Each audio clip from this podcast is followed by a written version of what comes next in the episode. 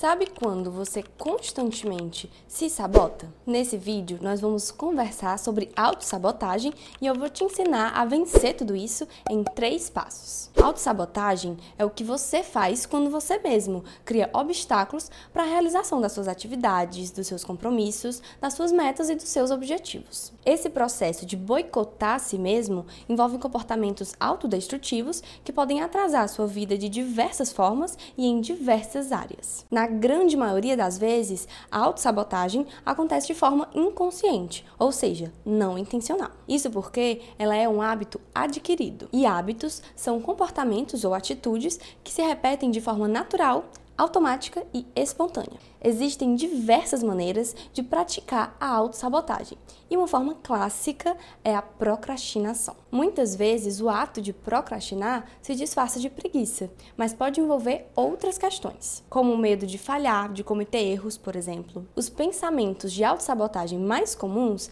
normalmente iniciam com os termos mas, e se ou só que. Por exemplo, o pensamento: eu poderia até estudar, mas eu tenho tão pouco tempo que eu acho que nem vale a pena começar. Ou então o pensamento: e se eu começar a estudar e eu não conseguir me concentrar?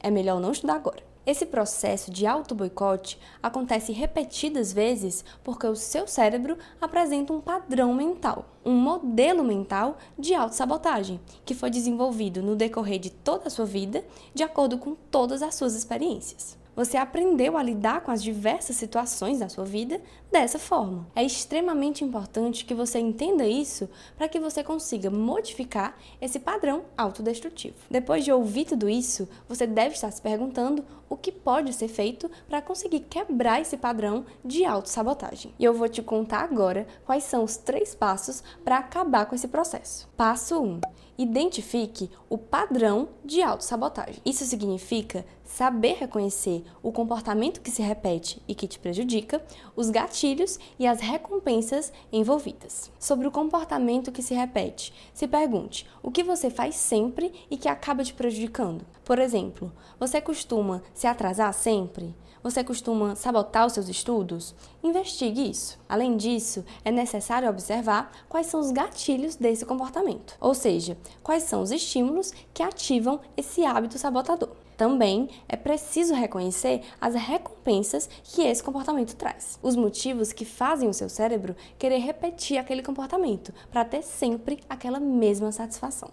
Agora, exemplificando com os três conceitos para você entender melhor. O seu comportamento sabotador poderia ser passar muito tempo no celular e, consequentemente, acabar procrastinando os estudos. E o gatilho para essa ação poderia ser as notificações das suas redes sociais que ficam aparecendo para você. E a recompensa poderia ser o prazer imediato envolvido nessa atividade de olhar o Instagram, o WhatsApp, etc. Enfim, tomar consciência desses processos inconscientes automáticos é um ótimo começo para conseguir romper com a autossabotagem. Passo 2. Se atente aos padrões de pensamentos e de emoções envolvidos nesse processo de autossabotagem. Conhecer esses aspectos é essencial para conseguir mudar o comportamento. O que você costuma falar mentalmente para si mesmo em situações nas quais você se sabota? Quais são os pensamentos que você tem sobre si mesmo que surgem nesses momentos? E em relação às emoções, como você costuma se sentir quando você percebe que está se boicotando? Passe a observar e a conhecer todos os aspectos envolvidos no processo de autossabotagem. Quanto mais informações,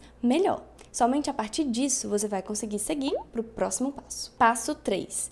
Crie um novo padrão. Desenvolva um novo hábito, um hábito mais saudável. Tendo conhecimento do seu padrão mental, você vai conseguir questioná-lo e vai conseguir propor um novo padrão. Para instalar um novo hábito, treine diariamente ativar o seu lado racional, analisando as suas metas e os seus objetivos. Por exemplo, sempre que você perceber que está se sabotando está procrastinando nos estudos, traga isso para consciência. Pare e pense nos motivos pelos quais você deve estudar. Pense nos seus objetivos, lembre do lugar onde você deseja chegar e tente barrar esse comportamento autossabotador. Tente ir contra ele. Para isso, é necessário ter autodisciplina. Afinal, um hábito se estabelece por repetição. Portanto, quanto mais você realiza determinada ação, mais ela fica fisicamente conectada ao seu cérebro. Assim, você vai reprogramando o seu cérebro. E outra coisa que pode te ajudar.